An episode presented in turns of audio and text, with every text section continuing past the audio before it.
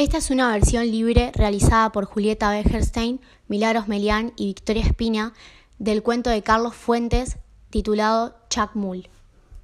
Hace poco tiempo, Filiberto murió ahogado en Acapulco. Sucedió en Semana Santa. Aunque había sido despedido de su empleo en la Secretaría, Filiberto no pudo resistir la tentación burocrática de ir, como todos los años, a la pensión alemana.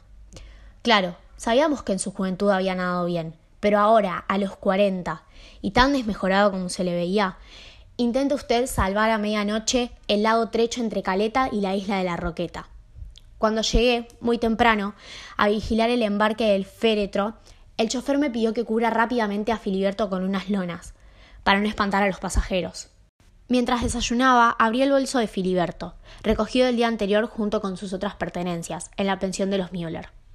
Doscientos pesos, un periódico derogado de la Ciudad de México, cachos de lotería, el pasaje de ida, solo de ida, y el cuaderno barato de hojas cuadriculadas y tapa de papel mármol. Me aventuré a leerlo, a pesar de las curvas, el hedor a vómito y cierto sentimiento natural de respeto por la vida privada de mi difunto amigo.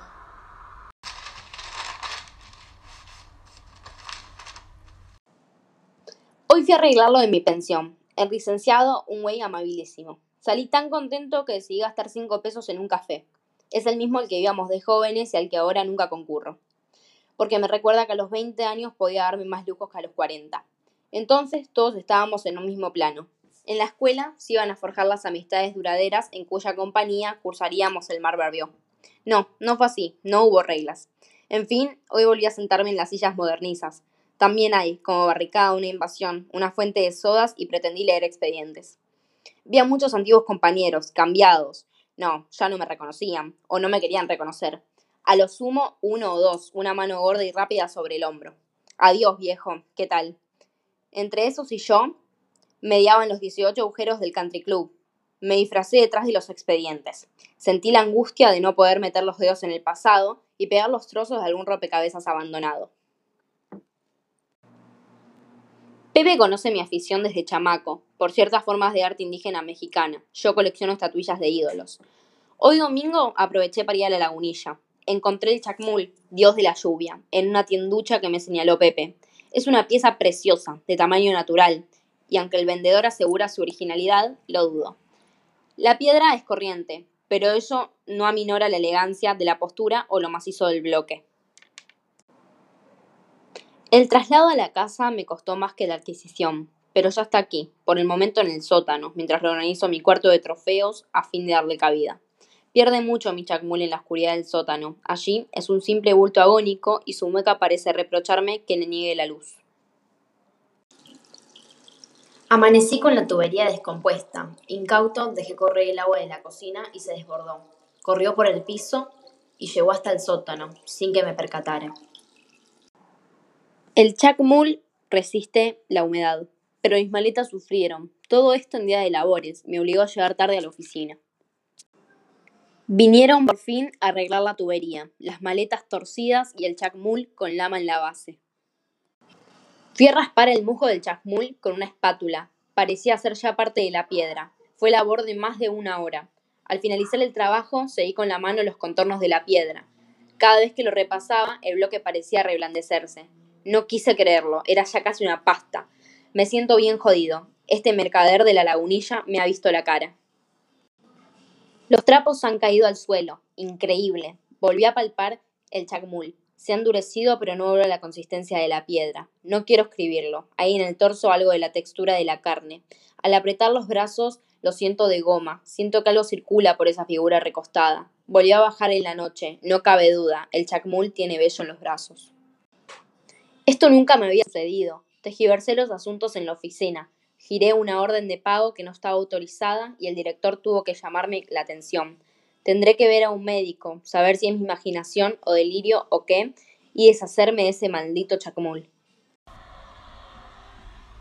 Hasta aquí la escritura de Filiberto era la antigua, la que tantas veces vi.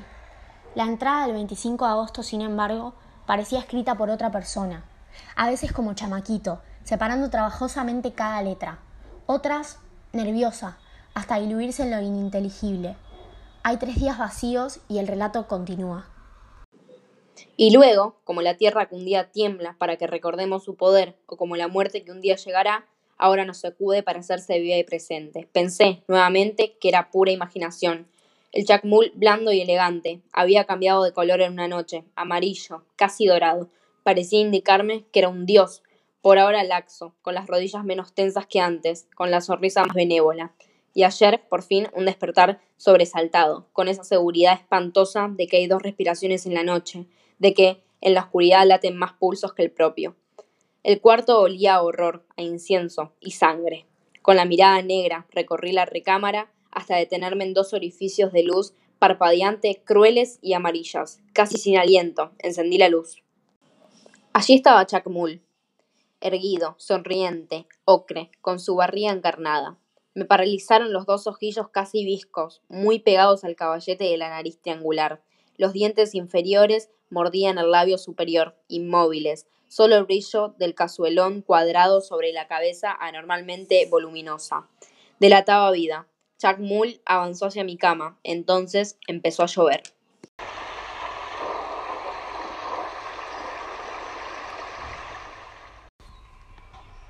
Recuerdo que a fines de agosto Filiberto fue despedido de la Secretaría, con una recriminación pública del director y rumores de locura, y hasta de robo. Esto no lo creí. Chacmul puede ser simpático cuando quiere. Lo que no puedo tolerar es el olor, extrahumano, que emana de esa carne que no lo es, de las sandalias flamantes de vejez, su espíritu ha vivido en el cántaro y en la tempestad, naturalmente. Otra su piedra y haberla arrancado del escondite maya, en el que yacía es artificial y cruel. Creo que Chacmul nunca lo perdonará. El Chac inundó hoy la sala, exasperado. Le dije que le iba a devolver al mercado de la lagunilla, tan terrible como su risilla. Horrorosamente distinta a cualquier risa de hombre o de animal. Fue la bofeteada que me dio, con ese brazo cargado de pesados brazaletes. Debo reconocerlo, soy su prisionero. Mi idea original era bien distinta. Yo dominaría a Chacmul como se domina a un juguete. Hoy decidí que en las noches Chacmul sale de la casa. Toqué varias veces su puerta, y como no me contestó me atreví a entrar. No había vuelto a ver la recámara desde el día en que la estatua trató de atacarme. Está en ruinas, y allí se concentra ese olor a incienso y sangre que ha permeado la casa. Febrero, seco. Jack Mull vigila cada paso mío. Sucedió lo inevitable. Desde el día primero cortaron el agua y la luz por falta de pago, pero Jack Mull ha descubierto una fuente pública a dos cuadras de aquí. Todos los días hago 10 o 12 viajes por agua y él me observa desde la azotea. Dice que si intento huir, me fulminará. Hay algo viejo en su cara que antes parecía eterna. Aquí puede estar mi salvación. Si el Jack cae en tentaciones, si se humaniza, posiblemente todos los siglos de vida se acumulen en un instante y caiga fulminado por el poder aplazado del tiempo. Pero también me pongo a pensar en algo terrible. Él no querrá que yo asista a su derrumbe, no querrá un testigo. Es posible que desee matarme. Hoy aprovecharé la excursión nocturna de Chuck para huir. Miré Acapulco. Veremos qué puede hacerse para conseguir trabajo y esperar la muerte de Chuck Mull. Si se avecina hasta canoso, abotagado. Yo necesito asolearme, nadar y recuperar fuerzas. Me quedan 400 pesos. Iré a la pensión Müller, que es barata y cómoda, que se adueñe de todo Chacmul, a ver cuánto dura sin mil baldes de agua. Aquí termina el diario de Filiberto. No quise pensar más en su relato. Dormí hasta Cuernavaca.